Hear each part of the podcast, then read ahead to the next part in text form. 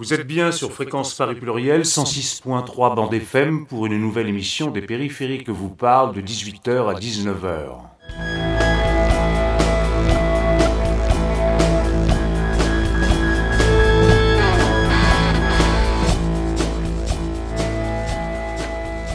Aujourd'hui, dans la continuité des émissions précédentes, nous vous proposons d'écouter les interventions qui ont eu lieu dans le cadre des ateliers débat de l'Université du bien commun. Il s'agissait d'une rencontre du samedi 7 décembre sur le thème marchandisation et privatisation du vivant, appropriation des communs naturels et des savoirs associés. Cette session s'est déroulée donc euh, à la Paillasse, Maison du Libre et des Communs, à, dans le 10e arrondissement de Paris, qui est le lieu d'accueil de l'Université du Bien commun. Cette session été proposée par la Fondation Daniel Mitterrand, France Liberté, notamment par Marion Weber, responsable des programmes, et elle était effectivement animée par moi-même, Yovan Gilles, des périphériques que vous parle. La biopiraterie fait référence à la privatisation du vivant et des savoirs traditionnels sur la biodiversité notamment par le biais de brevets. Les biopirates sont les entreprises, en particulier pharmaceutiques, cosmétiques ou agroalimentaires, ainsi que les instituts de recherche qui s'approprient des plantes ou semences, ainsi que les connaissances et savoir-faire sur ces ressources à travers la propriété intellectuelle et les droits affiliés. Vous allez maintenant pouvoir entendre Marion Weber, responsable des programmes à la Fondation Daniel Mitterrand, sur le thème la biopiraterie, nouvelle forme de privatisation du vivant et des savoirs sur le vivant.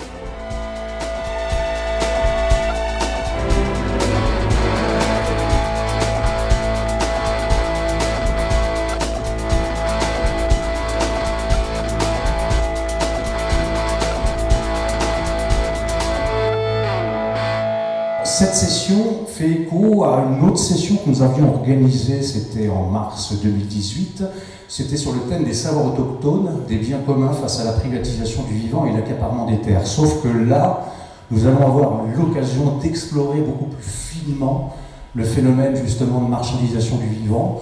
Donc tout de suite, Marion, qui va nous parler de la biopiraterie, nouvelle forme de privatisation du vivant et des savoirs sur le vivant en s'épaulant bien évidemment d'un petit document PWT, PowerPoint. Donc l'idée effectivement, comme euh, l'a dit Gilles c'était de proposer une séance sur vraiment euh, la question de la privatisation du vivant. Et à cet égard, euh, la Fondation est très engagée depuis presque, enfin plus de dix ans même, sur la question de la biopiraterie.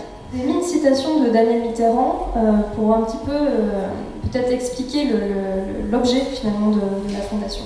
Finalement, Daniel Mitterrand, euh, en créant cette fondation, son objectif, c'est la métamorphose du monde.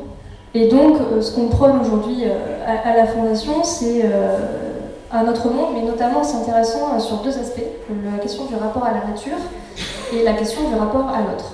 Et donc, comme le disait bien Daniel Mitterrand, donc vraiment peu avant de mourir, elle nous disait, l'idée c'est voilà, de, de faire émerger un monde libéré des contraintes économiques et ne plus être que dans une perspective euh, du marché.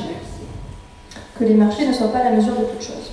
Et quand on comprend ce qu'est la biopiraterie, on voit bien que justement c'est en plein cœur à la fois du rapport à l'autre et à la fois du rapport à la nature. La biopiraterie, c'est le fait de voler le vivant, donc c'est en gros c'est les pirates de la biodiversité.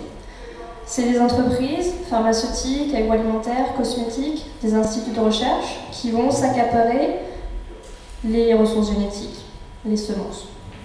Et qui vont aussi euh, s'accaparer les savoirs qui sont associés à ces plantes. Donc telle plante a telle propriété euh, cosmétique, euh, anti-âge, tel autre insecticide, tel autre a telle propriété de cicatrisation, etc. Tous ces savoirs-là qui sont associés peuvent aussi être appropriés par ces instituts. Et donc c'est ça qu'on entend par biopiraterie. Et donc justement, Daniel Mitterrand et, donc les, salariés de la Fondation se rendent compte que il y a un sujet qui, monte, qui est qu'effectivement, on a une nouvelle forme de colonisation qui est en train de se faire euh, de manière un petit peu moins visible qu'auparavant, mais tout, pour autant, elle, est bien là, qui est effectivement qu'on va approprier, voler des savoirs traditionnels des peuples autochtones, des communautés locales, des peuples ruraux.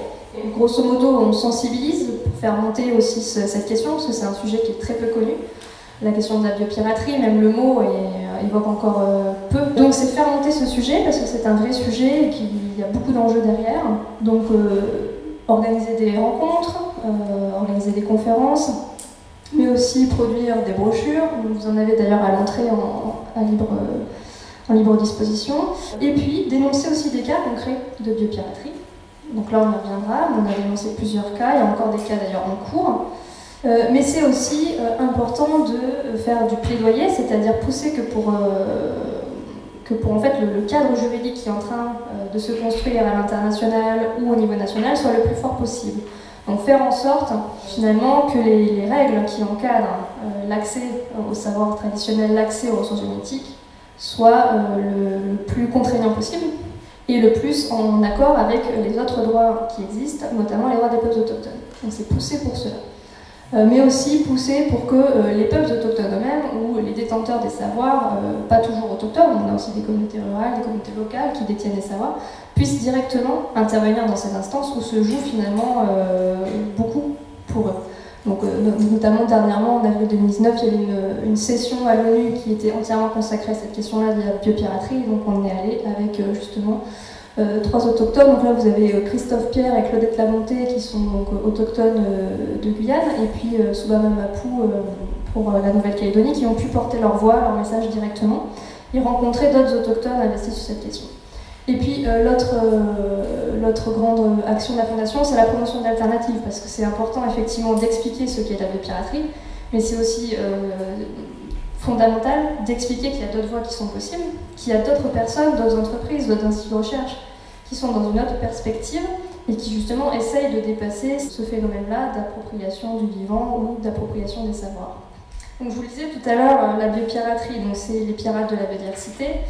Et en fait, concrètement, ce qu'il faut bien comprendre, c'est qu'aujourd'hui, on a euh, à peu près, alors je n'ai pas revérifié le chiffre, c'est un chiffre qui date un peu, mais en tout cas, euh, il y a quelques années, le chiffre était de 40% de l'économie mondiale qui repose sur des ressources biologiques. Donc c'est énorme.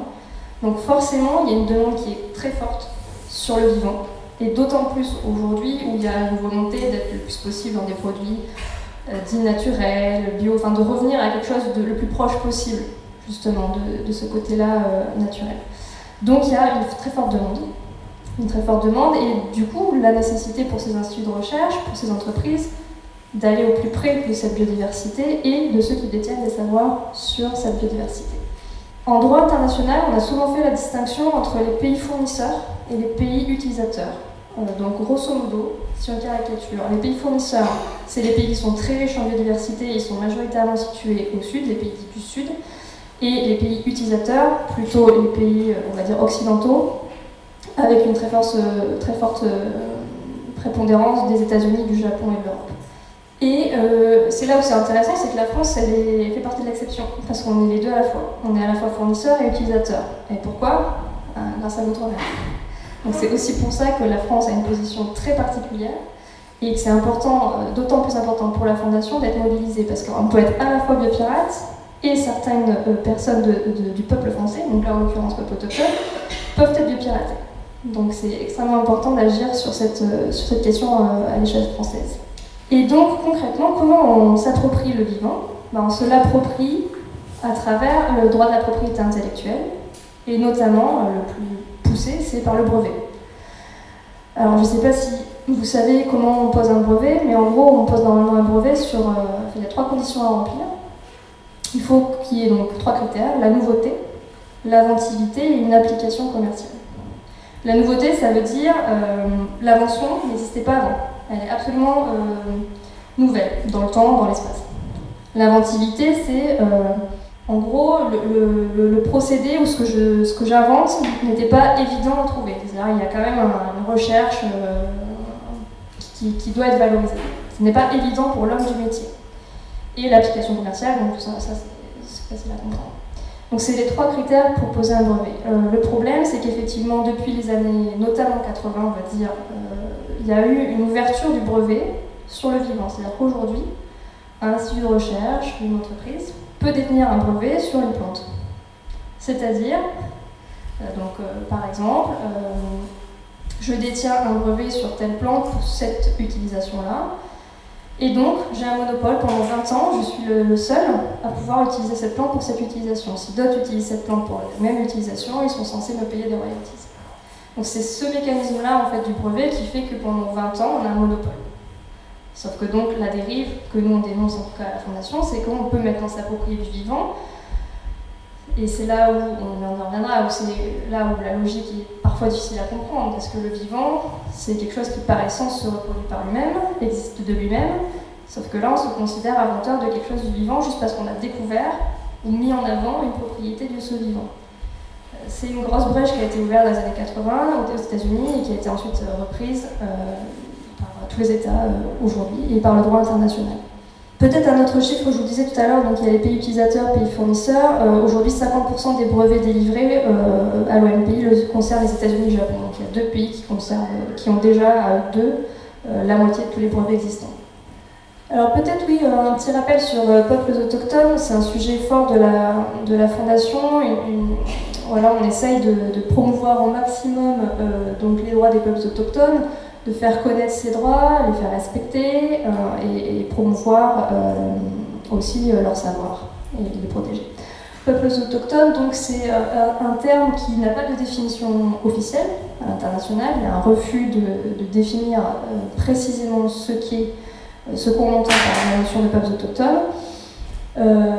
mais grosso modo, c'est les peuples qui étaient là avant toute forme de colonisation et qui aujourd'hui ont conservé une culture, une religion, une langue, euh, disons des éléments culturels différents de la population à laquelle ils sont aujourd'hui intégrés. Donc notamment en France, il y a les peuples autochtones, on l'oublie, peu, peu, de gens le savent, on l'oublie souvent, mais il y a des peuples autochtones notamment en Guyane et en Nouvelle-Calédonie. À l'échelle internationale, on est sur euh, à peu près 370 millions de personnes, donc 5% de la population mondiale, donc c'est pas négligeable. Mais le chiffre important à retenir, c'est surtout le, dernier chiffre que je vous ai mis à, donc à la fin. Euh, donc les peuples autochtones occupent 22% des territoires mondiaux, mais sur ces 22%, 80% de la biodiversité.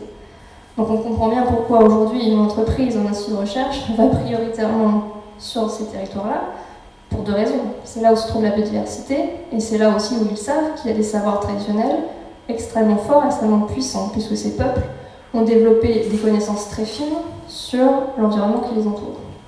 Donc c'est pas du tout anodin d'aller prioritairement faire de la recherche en Guyane et en Nouvelle-Calédonie. C'est pas neutre. Alors là, vous avez quelques cas de biopiraterie euh, assez célèbres. Euh, vous avez euh, le Nîmes, qui est probablement le cas le plus célèbre, la stevia, Sacha Inchi, la maca, Kwashi. Si on revient sur le cas du Nîmes, c'est un cas que je peux détailler un, tout petit peu juste pour expliquer concrètement ça, ça a quoi comme impact de biopirater une plante et des savoirs? Euh, donc le Nîmes, euh, dans les années 90, si vous voulez, cet arbre, c'est un arbre qui se trouve, euh, là en l'occurrence, le, piratage s'est fait au niveau de l'Inde. Donc cet arbre indien, il est réputé pour énormément de propriétés. notamment, il a des propriétés médicinales, mais il est aussi insecticide, il a des propriétés multiples. Et c'est un peu finalement la pharmacie du village. Et des entreprises vont avoir connaissance de ces connaissances ils vont poser pas moins de 64 brevets sur cette plante. Euh, le problème, c'est que forcément, à partir du moment où il y a des brevets qui sont posés, ben, on a une demande qui est plus forte sur cet arbre. Et donc, le prix d'accès euh, au Nîmes va passer de 7 à 70 roupies le kilogramme. Donc, autrement dit, les gens qui euh, l'utilisaient tous les jours, à partir du moment où il y a cette augmentation, sont en difficulté pour accéder à un arbre qu'ils ont toujours utilisé. Donc, ça, c'est un exemple concret. sans compter le fait qu'on a volé leur savoir, mais qu'on les a purement simplement copiés dans un brevet. Donc ils sont complètement éliminés de cette euh, soi-disant invention qui revient ensuite aux entreprises. Heureusement, il y a toute une bataille juridique qui s'est faite, qui a duré euh, très longtemps, plusieurs années. Et Vandana Shiva, dont vous avez la photo euh, juste ici, notamment a été très active dans, la lutte contre ces cas de piraterie. Et donc, heureusement, l'Office européen des brevets, qui avait délivré ces brevets, va finir par les annuler parce que les brevets ne remplissent pas la condition de nouveauté, puisque ce n'est pas nouveau. Ce n'est pas des brevets nouveaux, on ne pense rien sur quelque chose de nouveau, c'est quelque chose qui est déjà connu des populations. Donc ça, c'est un exemple concret euh, d'impact que peut avoir la biopiraterie. Euh, je peux passer un petit peu plus vite sur le, le peut-être que Ludovic y reviendra, on verra. Euh, mais le Kakwashi, c'est un cas qui est encore en cours, qui concerne donc la Guyane. Et cette fois-ci, euh, c'est là où c'est intéressant, c'est que ça ne concerne pas une entreprise, parce que souvent on s'imagine le biopirate comme une grosse entreprise, toute puissante, etc. c'est souvent le cas, oui, mais il y a aussi énormément de piraterie qui est, qui est faite par des instituts de recherche, par de la recherche. En l'occurrence ici l'IRD, donc un institut de recherche public, qui se rend en Guyane. là non plus, ils n'y vont pas au hasard, ils vont en Guyane dans les années 2000 pour faire une étude ethnobotanique en gros, leur, idée, c'est de comprendre les remèdes qui sont utilisés sur place par les populations pour lutter contre le paludisme. Parce qu'ils ont repéré euh, que dans cette région, les gens sont plutôt bien soignés du paludisme. Donc ils se disent qu'il y a quelque chose. Euh, quelque chose. Donc ils font les enquêtes ethnobotaniques, 117 personnes sont interrogées, répondent à leur questionnaire. Le problème, c'est que euh, les personnes ne savent pas du tout ce qui va devenir des savoirs qu'ils viennent de transmettre. Pour certains, ils ont carrément transmis des recettes intégrales de comment ils utilisent les plantes. Ces recettes, le problème, c'est qu'elles vont se retrouver publiées sans leur consentement. Donc c'est comme si vous veniez d'écrire un article et je le publie, je ne vous ai pas demandé votre accord, tout ce que vous m'avez dit, je, le publie. Sachant que euh, donc il n'y a pas de consentement. Et ça va plus loin, c'est que ces chercheurs rentrent ensuite euh, en métropole, font des analyses des plantes, et donc en fait ce qui ressortait des enquêtes, c'est qu'il y avait une plante qui revenait plus que les autres, c'était le cas de cette plante euh, aussi appelée Cassiana. Et donc ils vont faire des études sur cette plante et simplement isoler la molécule qui a cette propriété antipaludique. Euh, ils vont euh, ensuite poser un brevet et se considérer les inventeurs de cette propriété antipaludique. Le problème, c'est que les autochtones euh, qui ont répondu et les communautés locales qui ont répondu ne sont pas du tout au courant qu'il y a un brevet qui vient d'être posé, sont complètement écartés de ce processus. Donc aujourd'hui, la Fondation on a dénoncé ce cas. Euh, et on a tenté de faire tomber ce brevet, puisque selon nous, il ne remplit pas les conditions fondamentales d'un brevet, à savoir la nouveauté et euh, l'inventivité notamment. C'est encore en cours, processus long, on espère, euh, on espère gagner. ça fait depuis 2015. On espère avoir une réponse peut-être en 2020. donc là concrètement sur ce que vous voyez à l'écran, c'est une, petite statistique pour montrer que l'importance des arts traditionnels autochtones en l'occurrence c'est que s'ils étaient allés en Guyane, au moyen, c'est eux-mêmes, hein, c'est les chercheurs qui le disent eux-mêmes, hein. je ne vais pas inventer ces chiffres. Euh, s'ils étaient allés en Guyane faire des collectes comme ça de manière aléatoire en testant des plantes pour savoir si elles ont une propriété antipaludique, ils auraient eu un, taux de succès de 0,5%. En faisant des enquêtes ethnobotaniques, ils ont une augmentation phénoménale de 5200% de, de rendement. Donc c'est pas anodin, on comprend bien l'importance d'aller justement faire des enquêtes ethnobotaniques auprès de ces populations. Le problème c'est que ça se passe toujours de la même manière c'est qu'on interroge ces personnes, mais après, il il se passe plus rien. On ne les informe pas de ce qui va se passer, on ne demande pas leur consentement, euh, etc. Donc un autre cas, c'est le cas de la stevia. La stevia qui euh, est un édulcorant. Donc c'est une plante qui pousse à la frontière entre le Paraguay et le Brésil, qui permet de sucrer des choses, mais qui est acalorique. Donc c'est extrêmement intéressant aujourd'hui, vu tous les problèmes qu'il y a liés au sucre c'est une plante qui est intéressante. Le problème, c'est que ces propriétés sucrantes de cette plante euh, sont connues depuis euh, plusieurs euh, centaines d'années par deux communautés autochtones qui sont les Guarani Pactavitera au Paraguay et les Guarani Kaiwa au Brésil. Et donc aujourd'hui, tous les produits qui incorporent de la stevia, et il y en a énormément, faites le test chez vous, c'est très probable que vous en ayez. donc c'est Coca, c'est Fanta, c'est le ketchup, c'est tout. Hein. Bah, ces, ces produits-là, ils sont créés à partir d'un savoir qui est issu euh, de deux communautés autochtones. Là encore, évidemment, ils n'ont pas consenti.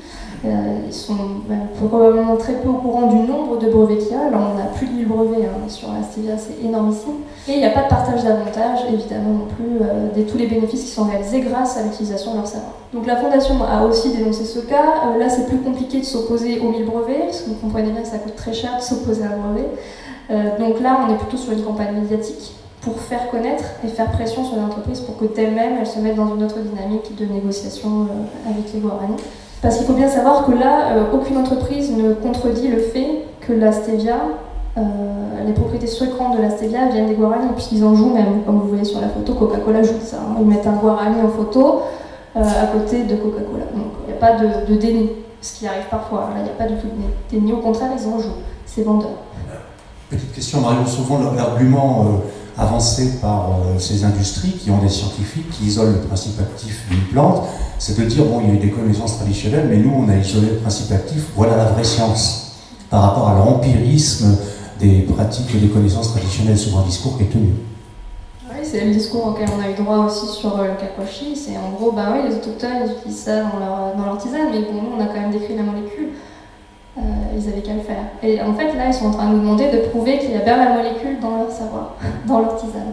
Donc oui, en gros, c'est aussi un, élément sur lequel je voulais revenir, c'est que en fait, finalement, la biopiraterie, ça pose euh, plein de questions, mais notamment la question du rapport qu'on a au savoir. Et si vous notez bien, depuis le début, d'ailleurs moi-même, je l'ai fait, au lieu j'ai toujours dit savoir traditionnel, c'est-à-dire on peut savoir traditionnel. On ne peut pas s'empêcher aujourd'hui de qualifier ces savoirs en leur mettant un adjectif, comme si on pouvait pas juste dire science. Enfin, ça viendrait à personne l'idée, euh, enfin, je sais pas, on dit toujours savoir traditionnel, savoir ancestral, savoir millénaire, on va toujours employer des qualificatifs, justement pour les décrire en opposition de la science entre guillemets, donc la science dite euh, des sciences dures, la, science occidentale. Et, donc justement, c'est intéressant de cette, question de la parce que ça permet de se en fait. Qu'est-ce que la science? Pourquoi euh, les sciences traditionnelles ne seraient pas considérées comme de la science puisqu'il y a une expérimentation qui est faite Parce que les, plantes elles sont bien testées pour aboutir à ces remèdes. Donc finalement on est bien sur un même principe de, science. Euh, il y a une science qui en plus évolue en permanence parce qu'un des risques d'ailleurs de la biopiraterie c'est de vouloir figer les savoirs. il y a eu par exemple des bibliothèques qui sont créées de savoir c'est intéressant parce que ça permet de prouver que le savoir existe à partir du moment où il est, mis par écrit, on, l'enregistre. Mais du coup, il, perd le, côté vivant du savoir, parce qu'un vivant, il évolue. un savoir, pardon, il, évolue. Et donc ça, c'est extrêmement important aussi, je pense, de l'avoir en tête. C'est que justement, ces peuples-là produisent, produisent des savoirs, produisent de la science. Et ça permet de se réinterroger sur cette question. Et d'ailleurs, aujourd'hui, les scientifiques à l'échelle internationale, ils commencent à à pousser pour qu'on se rapproche davantage euh, des peuples autochtones et de leur savoir, parce qu'ils sont en train de se rendre compte de la puissance en fait de ces savoirs. Et notamment au niveau du climat, je ne sais pas si vous avez vu les rapports du GIEC, mais même les rapports de l'IPBES, donc qui est un peu l'équivalent du GIEC mais pour le vivant, pour la biodiversité. Euh, régulièrement, les conclusions, c'est euh, ça serait bien de travailler, chercheurs occidentaux, avec les peuples autochtones, parce qu'il y a des savoirs qui sont extrêmement pointus. Alors sur le cadre juridique international, en fait, la biopiraterie existe depuis euh, déjà au niveau de la colonisation. Il y a eu toute une, euh, ça je vous invite à lire d'ailleurs le livre de Samir, Samir Boumedian, qui a fait toute une étude sur les plantes du Nouveau Monde et de montrer comment la colonisation euh, s'est faite à la fois des terres, mais aussi déjà des savoirs à l'époque. Et notamment, on peut repenser à la quinine qui, qui, qui avait justement des propriétés antipaludiennes. Et si on, si on vient un petit peu plus proche de nous, en fait, il y a un vrai tournant dans les années 90 où la biopiraterie va euh, chercher, enfin, on va chercher à encadrer la biopiraterie. Le problème, c'est qu'on va le faire, en tout cas selon la Fondation, euh, d'une manière un petit peu problématique, à savoir qu'on va se, dire que pour protéger le vivant, pour protéger la biodiversité, il faut marchandiser, il faut privatiser. C'est un peu la théorie qui, qui émerge dans ces années-là. Euh, déjà dans les années 80, c'est la privatisation à, tout va. Et donc ça, cette privatisation, elle s'étend aussi au vivant. Et l'argument est de dire, voilà, en, ayant, en faisant du vivant des biens privés, on va mieux les protéger, on va mieux les gérer. C'est ce fameux argument qui est toujours, euh, qui est toujours mis en avant d'ailleurs pour tout, tout, phénomène de privatisation, l'appropriation des communs. Donc ça, le, ça va commencer avec la Convention sur la diversité biologique de 92, va euh, justement expliquer euh, pour encadrer la biopiraterie, dorénavant, quand on veut accéder à des ressources génétiques et quand on veut accéder à des savoirs, il faut obtenir le consentement du pays et le consentement euh, des peuples si on, est sur des savoirs. Et il faut partager les bénéfices. A un peu deux concessions qui sont, qui sont faites. Si on respecte ça, ça va. Alors le problème c'est que ça reste déjà des conditions un peu faibles, au sens où on ne remet pas en question la, la privatisation du vivant et le fait de s'approprier le vivant. Mais en plus, on sait aujourd'hui, c'est très peu appliqué, pour ne pas dire euh, pas du tout. Très rarement, très rarement appliqué. L'objectif de cette convention, c'était voilà, la conservation, l'utilisation durable et le partage juste et équitable des avantages. C'est vraiment les trois, les trois aspects qui vont être repris ensuite dans plein d'autres euh, conventions internationales. Ça permet euh, de montrer quand même qu'il y a quand même quelque chose de positif dans cette convention, c'est que l'article 8J, qui est d'ailleurs énormément utilisé aujourd'hui par les autochtones, il met l'accent sur l'importance des savoirs traditionnels des peuples autochtones pour qu'ils soient respectés, préservés, maintenus. Le problème, c'est que cette convention, euh, comme euh, pour toute convention du droit international, elle ne s'applique que lorsqu'on intègre ces principes dans son droit interne, dans son droit national. Donc c'est quand même une limite assez, assez forte. Ça permet quand dès 1992 de mettre l'accent sur l'importance de ces connaissances et de les respecter. Et donc, ça permet de porter des plaidoyers avec des messages assez forts aujourd'hui de la part des autochtones pour dire attention, euh, quand même, depuis 92, il y a, cet article. Qui, 94, accord sur les droits de la propriété intellectuelle liés au commerce, qui là aussi sont, donc on est toujours dans, dans ces années 90, sont des accords qui vont permettre de privatiser le vivant, où on va étendre finalement euh, la possibilité de breveter au vivant. Et puis, euh, pendant euh, plusieurs années, bon, il y aura quelques autres petits textes qui vont venir préciser euh, la Convention sur la diversité biologique. Mais il y a quand même un texte important qui est la Déclaration des Nations Unies sur les droits des peuples autochtones, qui date de 2007, qui a un processus de 20 ans de négociation, mais qui aboutit à cette déclaration et qui est une déclaration fondamentale qui reconnaît énormément de droits aux peuples autochtones et qui est en fait le texte le plus, le plus abouti sur lequel aujourd'hui les peuples autochtones se, se basent pour euh, faire respecter leurs droits. Alors là encore, une fois, euh, c'est du droit international, donc l'idée c'est que les États ensuite mettent en œuvre euh, ça dans leur propre droit national. Mais cette déclaration, elle a justement deux articles qui sont consacrés à la question des savoirs traditionnels. Donc bon, je ne vais pas vous les lire, mais sachez que c'est l'article 24 et 31 qui grosso modo invite à respecter euh, les connaissances, la pharmacopée, que les autochtones sont maîtres de ces savoirs et que pour y accéder, on demande le consentement. Ce qui est intéressant dans cette déclaration, c'est euh, qu'il faut savoir que justement les autochtones, pour une fois, étaient conviés à la table des négociations et ont pu justement euh, rédiger avec les États cette déclaration. C'est un peu justement ce qui fait que c'est un texte si puissant, c'est que les autochtones eux-mêmes ont pu participer. Donc il y a une certaine légitimité à ce texte.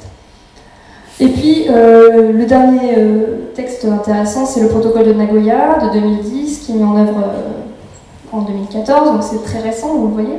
C'est le, texte qui vient ajouter un petit peu plus de détails à l'ancienne convention sur la diversité biologique. Et en gros, slide suivante, encore une fois, on reconfirme, si on accède à des savoirs traditionnels et à des ressources génétiques, on demande le consentement, préalable donné en connaissance de cause, et on partage de manière juste et équitable les avantages. C'est vraiment les deux grands principes. Et donc aujourd'hui, si on veut lutter contre la biopiraterie, quelque part, on est un peu obligé de lutter sur ces deux aspects. Et c'est un petit peu ce qui nous met dans une position compliquée à la Fondation, c'est que euh, par essence, par essence à la Fondation, on est contre la privatisation du vivant. Sauf que si aujourd'hui on veut démonter les cas de biopiraterie, les dénoncer et faire en sorte que les brevets n'existent pas, parce que malheureusement le système des brevets, maintenant, c'est étendu au vivant, donc euh, on en est là. Que fait-on pour lutter? Ben, On est obligé de prouver qu'il n'y a pas eu de consentement, et on est obligé de dire qu'il n'y a pas eu de partage d'avantages, euh, mais donc, quelque part, on légitime aussi un peu euh, ce qui s'est produit.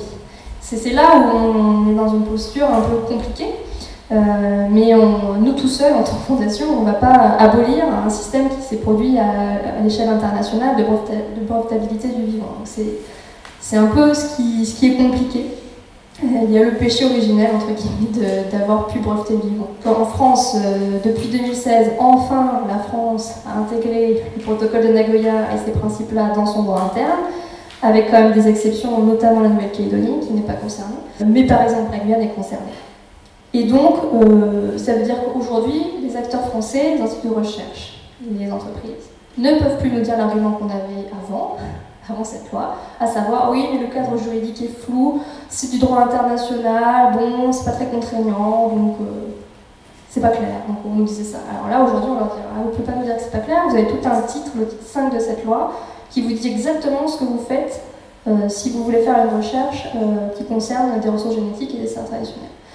Donc aujourd'hui, 2019, on en est encore à des balbutiements de la mise en œuvre de cette loi, parce que c'est compliqué.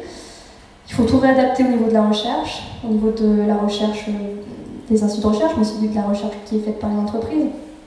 Et donc c'est compliqué de, voilà, de, se lancer dans cette nouvelle dynamique. Et notamment en Guyane, il y a des gros enjeux pour que côté des peuples autochtones aussi ça s'organise, pour pouvoir euh, concrètement comment on récolte le consentement des peuples autochtones. Donc justement, côté Guyane, il y a des acteurs qui sont en train de s'organiser pour établir des protocoles de consultation. Comment on consulte les peuples autochtones, vers qui on se dirige, et, comment on estime avoir eu le consentement ou pas. Et donc finalement, la, biopiraterie, pour conclure, ça pose, comme, vous l'avez, comme je vous l'ai dit, donc l'action de la brevetabilité du vivant, avec une vision marchande de la nature. En gros, on, est typiquement dans cette logique occidentale de la nature qu'on a mis en dehors de l'humain. Et on va plus loin en disant que la nature n'est plus un tout, c'est un tout mais qui est décomposable en plein de petits éléments, une partie desquels je peux m'approprier. Je peux m'approprier le vivant. Et donc, on en fait de simples marchandises, et donc on a privatisé, on s'est approprié une biodiversité qui était auparavant plutôt dans une dynamique de, commun, un commun naturel, fondamental pour tous. C'est d'ailleurs pour ça que c'est intéressant à la Fondation aussi de travailler sur la question du droit, parce que vous l'avez vu, il y a du droit à l'international qui s'est créé, mais c'est plusieurs branches de droit qui se mêlent. Il y a le droit du commerce, il y a le droit de la propriété intellectuelle, il y a le droit des peuples autochtones, il y a le droit de l'environnement, c'est plein de branches de droit qui se mêlent, tous n'ont pas évidemment le même, euh, la même puissance, le même niveau, malheureusement, même s'ils devraient avoir le même niveau, on sait très bien qu'aujourd'hui le droit du commerce et de la propriété intellectuelle prime sur les droits de l'homme et sur les droits de l'environnement. Donc ça pose plein de questions. ce qui est intéressant aujourd'hui, c'est qu'on a quand même un autre droit qui émerge, c'est les droits de la nature, où on n'est non plus dans une logique anthropocentrée, mais dans une logique écocentrée, où on accorde des droits à la nature et on n'a plus une vision étroite de la nature, on est sur une vision euh, d'une nature qui, qui, a une valeur intrinsèque. Donc c'est une piste intéressante. C'est aussi intéressant de parler du droit euh, communautaire, du droit des peuples autochtones, parce que les peuples autochtones produisent aussi du droit. Parce que finalement, qu'est-ce que c'est euh, la question des communs? C'est effectivement une ressource qu'on gère, mais c'est aussi tout le système autour qu'on met en place de gouvernance, toutes les règles qui sont autour, qui n'est pas forcément des règles écrites, ça peut être des, règles orales, ça peut, c'est très vivant aussi d'ailleurs, ça peut évoluer. Et, donc c'est intéressant justement de, bien comprendre ce droit qui est en train de se créer euh, en ce moment, notamment les droits de la nature et euh, le droit coutumier qui est en train de réémerger. Pourquoi Pour justement mieux se défendre contre cette biopiraterie. Merci. Merci.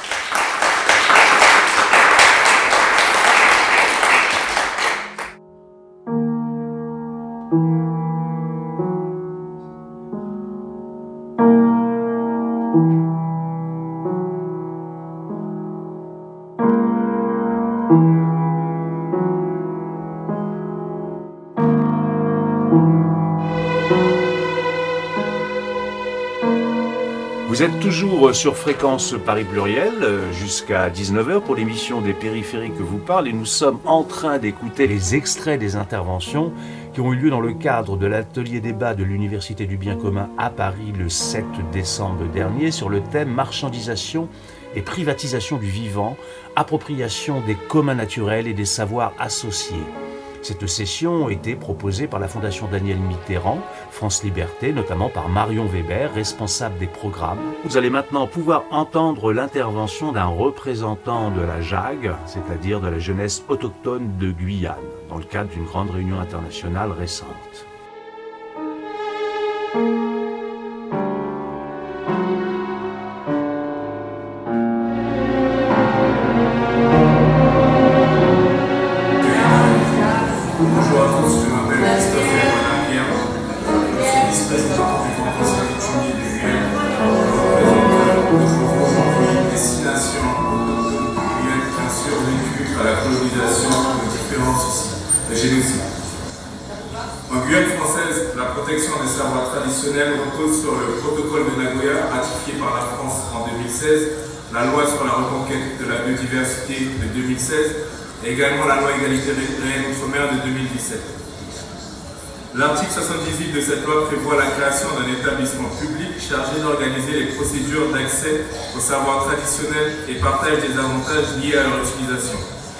L'ensemble de, ces dispositifs législatifs qui ont été écrits, qui ont été élaborés, ont été faits sans, sans euh, la participation pleine des peuples autochtones.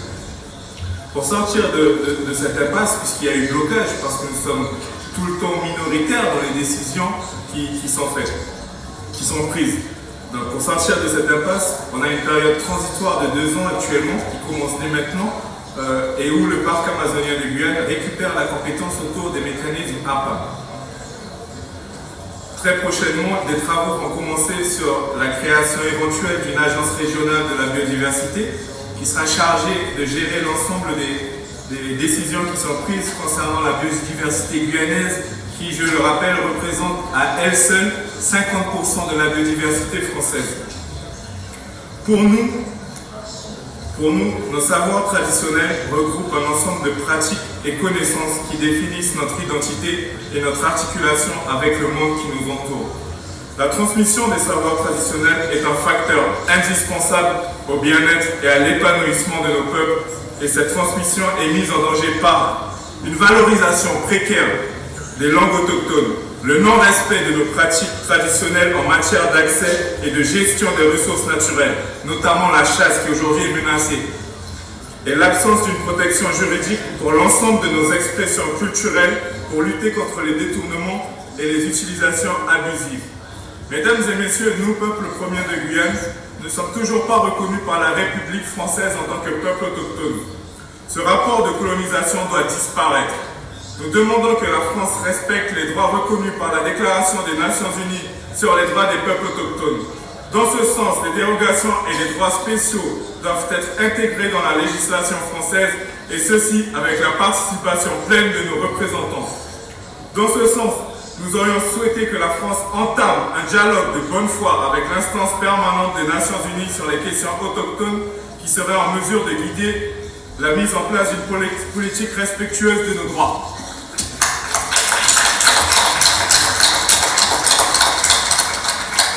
Vous allez maintenant entendre Daniel Joutard, entrepreneur et membre du comité scientifique de la Fondation Daniel Mitterrand, qui a créé la marque Aini, une marque de cosmétiques bio engagée contre justement la biopiraterie.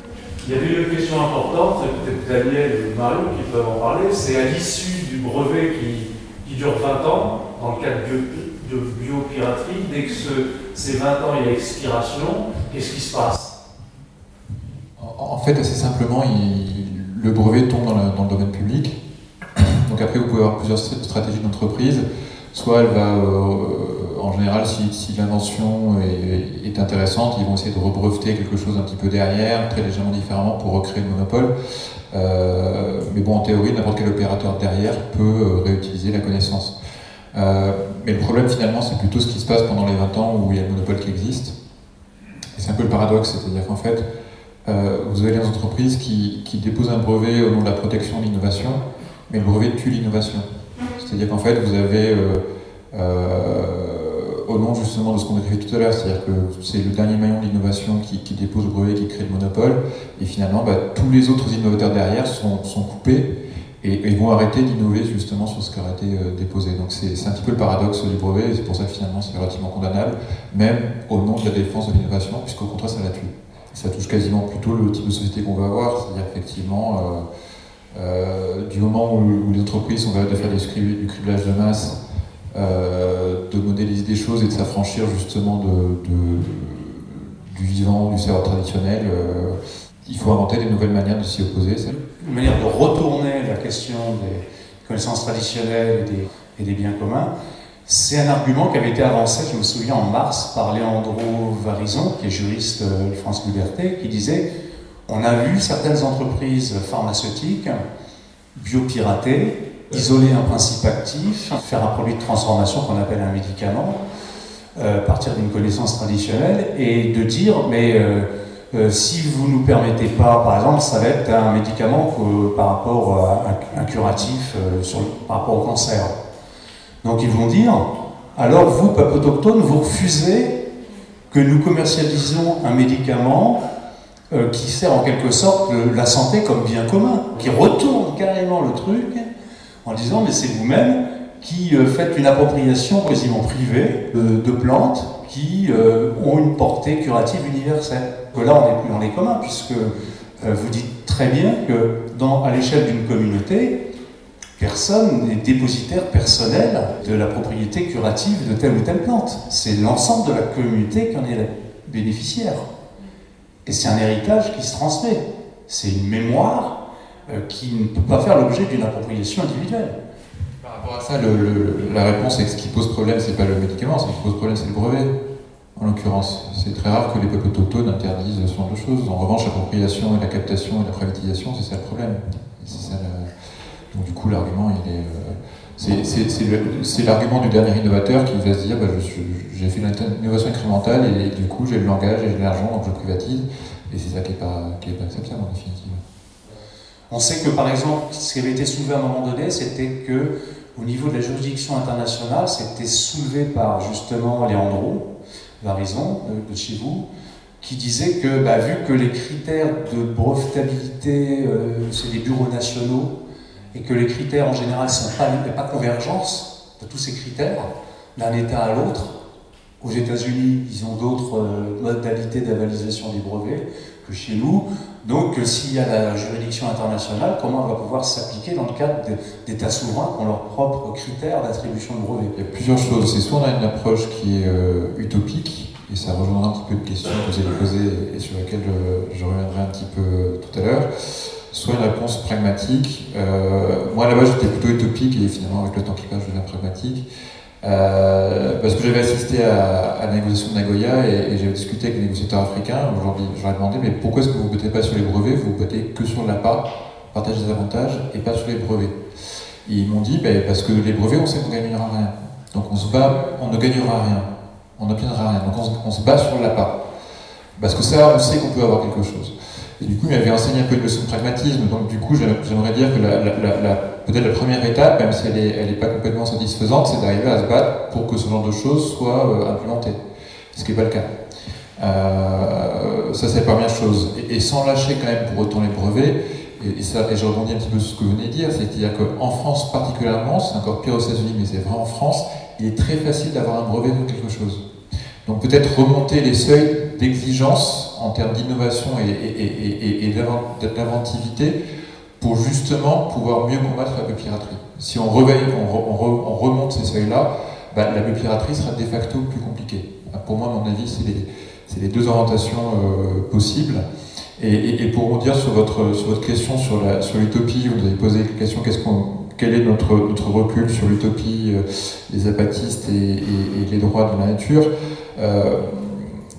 Moi, je vous, je, réponds par une citation qui est la citation d'un Eduardo Galeano, qui est un, qui est un uruguayen, auteur uruguayen, qui a, une citation que j'aime beaucoup, qui est l'utopie comme l'horizon, j'avance d'un pas, elle recule d'un pas, j'avance de deux pas, elle recule de deux pas. Et donc à quoi, sert l'utopie? Ben, Elle sert à ça, elle sert à avancer. Donc finalement, les utopies, c'est pour nous et pour moi entrepreneurs, c'est des innovations sociales qu'on va essayer de, euh, transformer dans notre activité euh, à nous. Donc c'est les utopies, c'est des inspirations en définitive. C'est ce qui est utopique aujourd'hui devient euh, marginal mais existant euh, demain et devient euh, le conventionnel d'après-demain.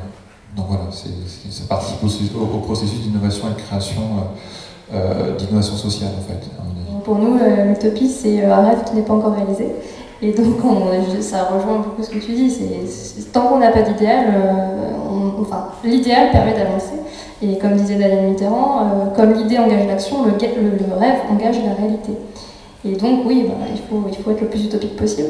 Euh, que faire concrètement? Alors, euh, Daniel a donné la piste du brevet. Oui, effectivement, c'est assez effarant aujourd'hui la facilité pour avoir un brevet. Si on regarde même aussi au niveau de l'Office européen des brevets, comment euh, le, brevet de l'IRD peut passer? En fait, si on n'avait pas été vigilant, si, comme le dit Thomas Burly, par hasard, on n'était pas tombé dessus, bon, bah, ce brevet, il serait passé. Hein il serait passé. Ça veut dire que la nouveauté, l'identité ne sont pas systématiquement vérifiées euh, de manière approfondie. Donc ça, c'est un problème. Euh, et après, peut-être d'un point de vue plus politique, en fait, euh, ce qui nous semble important, et je pense que Ludovic insistait beaucoup là-dessus, c'est de faire monter ce sujet, de, montrer en fait le côté politique que cette question est là. Parce que, en fait, le problème qu'on a eu beaucoup par le passé à la Fondation en parlant de la biopiraterie, c'est qu'on en faisait un sujet hyper technique même au niveau des médias, euh, c'était compliqué. Euh, on, ramait en fait pour expliquer concrètement. Ah oui, mais alors vous m'avez dit que c'est quoi l'inventivité c'était vraiment dur en fait d'expliquer concrètement. Et c'est, ça fait, c'est pas très. Euh, enfin, c'est un peu compliqué ouais, à vulgariser en fait ce sujet. Et on en fait beaucoup une question technique parce que voilà, ça, ça parle de la science, c'est le brevet, il y a plein de droits qui se mélangent. Mais en fait, derrière, c'est des questions toutes bêtes. C'est comment on perçoit la nature quel, rapport l'humain construit euh, avec euh, le vivant, en fait, le reste du vivant, puisqu'on fait partie du vivant. Et, du coup, ça serait bien de pousser là-dessus. Alors, euh, c'est ultra utopique vu la situation dans laquelle on est, mais c'est ce que la Fondation va tenter de faire, de montrer qu'il y a d'autres voies possibles, alors souvent à petite échelle, l'échelle de communauté, l'échelle parfois un peu plus large d'une région, où on a des écosystèmes d'accord qui sont reconnus. C'est minime, mais on espère, comme disait Daniel, que ça devienne ensuite Vous avez pu écouter des extraits des interventions qui ont eu lieu dans le cadre de l'atelier débat de l'Université du bien commun à Paris du 7 décembre dernier sur le thème marchandisation et privatisation du vivant, appropriation des communs naturels et des savoirs associés.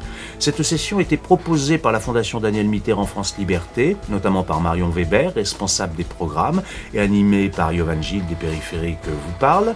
Vous avez pu entendre donc euh, Marion Weber.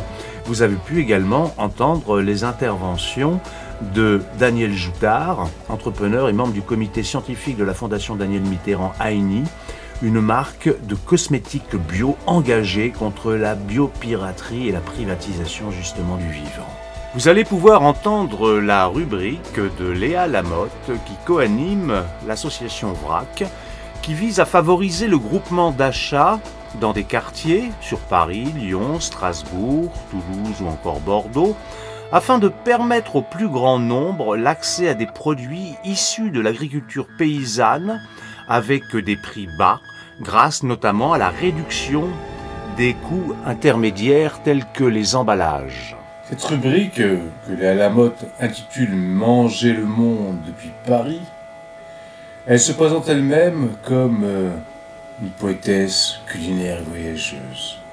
C'est un samedi de janvier brumeux. Il est 17h30, il fait presque nuit déjà. Le rideau en fer du petit restaurant tibétain Karma est remonté de moitié. La lumière de l'intérieur se répand à peine sur le trottoir. C'est tout près de Gare de Lyon, mais la rue traversière est étrangère à son bouillonnement incessant. Je pousse la porte. C'est étroit, ça sent les épices, et puis un peu l'encens. Il y a un drapeau de prière accroché au mur, qui côtoie une grande représentation en papier de tara verte, une divinité populaire symbolisant la bienveillance et la sagesse. Des photographies de grands maîtres moines bouddhistes, exilés de l'emprise du temps, semblent protéger l'espace du restaurant. Le comptoir en bois est à droite de l'entrée. Les tables, couvertes de nappes en tissu traditionnel tibétain de couleur foncée, sont très proches les unes des autres. Une étagère suspendue renferme des boîtes de thé et des sirops. Je me demande si les Tibétains en boivent. Qui sait, je ne suis jamais allée au Tibet. Je rencontre Madame Karma, la gérante du restaurant. Elle doit avoir entre 40 et 50 ans. Elle est très belle. Elle porte un long gilet sur une longue robe, dans les tons sombres. Ses cheveux sont attachés, je devine qu'ils sont longs aussi. Elle m'offre un thé au jasmin, me sourit. À sa façon de prononcer le nom de la mégalopole de Delhi, avec un E rond et un I court presque coupé, je devine qu'elle a vécu en Inde. En effet, elle m'explique venir d'une famille tibétaine réfugiée à côté de la ville de Dharamshala, en Inde du Nord. Il y a une village qui s'appelle Bir, moi, je viens de, j'ai grandi là-bas et après, je suis arrivée en France. Ses parents ont fui jeunes le Tibet. Sa maman avait 13 ans quand elle est partie d'abord pour le Népal, puis pour l'Inde. Madame Karma ne révèle pas les raisons de son départ à elle de l'Inde, qu'elle a quitté en avion pour la France, il y a près de 24 ans. Pudiquement, comme par touche de peinture, elle raconte. C'est différent, très différent, et, les gens, le mental aussi, c'est différent. C'était dur en France parce qu'il faut survivre pour travailler, pour les maisons et c'est très euh, appartement, c'est difficile. Oui. sinon, j'ai commencé après trois mois arrivé en France, euh, j'ai travaillé dans un restaurant tibétain. C'est en étant serveuse dans des restaurants de cuisine française traditionnelle, puis être pâtissière pendant deux ans que Madame Karma a appris le français, en plus de la langue anglaise qu'elle maîtrisait déjà en arrivant. Le temps passant, elle a rencontré son mari, un Tibétain également immigré en France, et désormais conseiller de vente au sein d'une grande surface avec qui elle a deux fils. Avec sa famille, elle retourne presque tous les ans en Inde, car euh, là-bas c'est bien, c'est on a on a le monastère, euh, il y a beaucoup de gens, on est tout, on a tout le temps euh, quand on peut parler, tout ça, on a des gens comme ça, c'est très bien. Et puis, il y a cinq ans, elle a désiré s'installer comme gérante de son propre établissement. Elle a rassemblé son argent, cherché, repéré, trouvé, rénové le local du restaurant actuel, a recruté un cuisinier originaire de l'Inde et un aide cuisinier du Bangladesh, avec lesquels elle s'exprime en hindi. C'est elle qui décide de l'approvisionnement et des menus. Elle tente de s'adapter au mieux au régime alimentaire de tous ses clients. Par exemple, elle indique J'ai beaucoup de clients hindous qui viennent, touristes, et ils ne mangent pas de bœuf. Et après, j'ai rajouté des raviolis de poulet, euh, omelette, tout ça, c'est, ils sont végétariens. Et j'ai rajouté des végétariens avec fromage, comme ça, des plats. Mm. Et j'ai trouvé il manquait ça. Mm. Et sinon, après, j'ai dit c'est trop plat, c'est compliqué pour la cuisine. L'affection de la cuisine, c'est un sentiment que Madame Karma puise dans les recoins de son enfance, car pour les Tibétains, Nous, chez nous, c'est toujours quand on est petit, Ouais. vers l'âge de 10 ans, on est dans la cuisine souvent. Le soir, après école, toujours avec la maman pour aider, couper, pour, pour faire des raviolis. Toujours en- comme ça, on sait, à l'âge de 13 ans, de- tous les filles, en général, conna- connaissaient les cuisines. elle m'explique que la soupe est un plat de base de leur alimentation. On est très très Ouais. et euh, beaucoup de plats qui sont dans le... euh, on fait beaucoup de euh, bouillon. Dans le bouillon, on met des légumes ou viande. Et notre plat traditionnel, c'est ravioli, euh, soit aux légumes avec des fromages, soit bœuf. J'ose demander. C'est les moments. Elle me répond. Momo, Ouais. voilà. Ah, Momo, c'est- ravioli. Elle m'apprend que les momos sont originaires de Chine, usuellement fourrés à la viande de bœuf, Et chez nous, Tibet, c'est on fait vraiment gros momo. Et euh, feu de bois, on le met euh, avec la pâte très épais. On le fait comme ça, ou soit en vapeur, casserole, dans le bois. On le faisait avant époque. En Inde du Nord, ces raviolis sont préparés avec des légumes, puisque la consommation de bœuf est prohibée par la religion hindoue. Elle aime la cuisine indienne avec laquelle elle a grandi, mais me précise préférer les coutumes tibétaines. Proposer les condiments épicés et pimentés à côté du plat et non dedans, et cuisiner à la vapeur, contrairement au plat indien riche en ghee, le beurre clarifié. Elle me parle longuement du pain tibétain, élaboré à base de farine de blé ou d'orge, qu'il faut laisser reposer pendant une heure avant de faire cuire la pâte à la vapeur pendant 15 minutes. Euh, en général, ça se mange avec le bœuf grillé, curry de bœuf, curry de poulet. Quand on est petit, on mange avec du beurre aussi. Euh, on prenait avec du beurre ou avec du thé aussi hein, quand on est petit. Elle raconte que sa maman avait l'habitude de préparer des raviolis et de faire. De, comme le pot-au-feu, la viande euh, avec des radis, radis noirs, où elle est fait cuire dans la grande casserole. Je me souviens, ça, ça, ça, c'est très bon. Ici, on ne fait pas. Elle fait beaucoup de. Quand il y a les fêtes comme ça, il y a des raviolis assortiments, légumes, plein, plein, plein. Légumes, bœuf, euh, et aussi avec les champignons, tout seul, champignons tout seul aussi. et bœuf grillé, euh, et avec les pains à côté. Pour accompagner tous ces mets, pas d'eau mais du thé, car les Tibétains sont très traité. Thé, thé au beurre, thé beurre salé. Thé au lait, c'est sucré, c'est, c'est- ça vient de l'Inde. Parce que tout ce qui est tibétain qui sont vécus en Inde, Népal, thé thé, thé au lait sucré. Sinon, c'est notre thé, vraiment, c'est thé au beurre, parce qu'il fait, il fait très très froid là-bas. Thé beurre salé, thé vert, thé nature. On a toujours de grands thermos. Contrairement à notre culture alimentaire française, les Tibétains consomment peu de desserts, mais il y a Toujours un yaourt à côté, avec les plats. Toujours un yaourt euh, ou des fruits secs. Sur la table, il y a des fruits secs. Souvent, euh, yaourt, c'est toujours, c'est comme les desserts euh, pour digérer. Toujours, euh, après le plat, on mange un yaourt.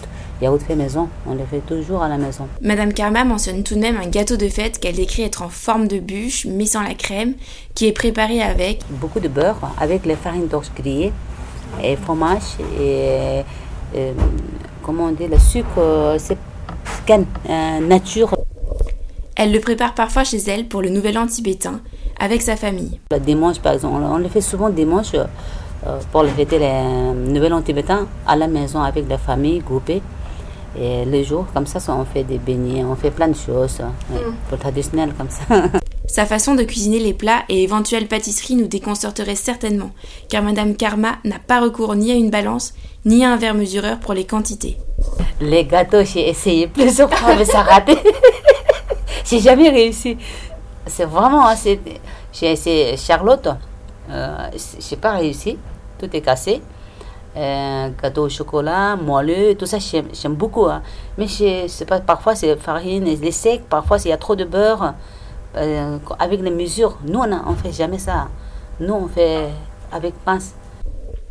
Enfin, elle évoque son plat favori, une assiette composée de riz parce qu'elle a grandi en Inde. mais avec beaucoup de légumes, avec un peu d'épices et un peu de bœuf ou oignon ou de poulet. Je suis certaine qu'elle prend le temps de cuisiner ce repas pour ses enfants, à qui elle tient à transmettre sa tendresse pour la culture alimentaire tibétaine. Elle affirme Les enfants, je veux qu'ils sachent euh, notre plat. Les Français, ils mangent à la cantine. Après l'entretien, j'ai dîné dans le restaurant de Madame Karma avec des amis. J'ai pris la soupe Tsel Tentuk, une soupe de raviolis aux légumes et aux épices, et un pain tibétain, au goût un peu amer, un peu acide, qui, trempé dans la soupe, se gorge de ses saveurs lointaines. J'ai alors pensé à ce que m'a glissé Madame Karma. On est des voyageurs, en fait. On a l'habitude. J'espère pouvoir retenir la poésie de cette rencontre avec une nomade culinaire tibétaine.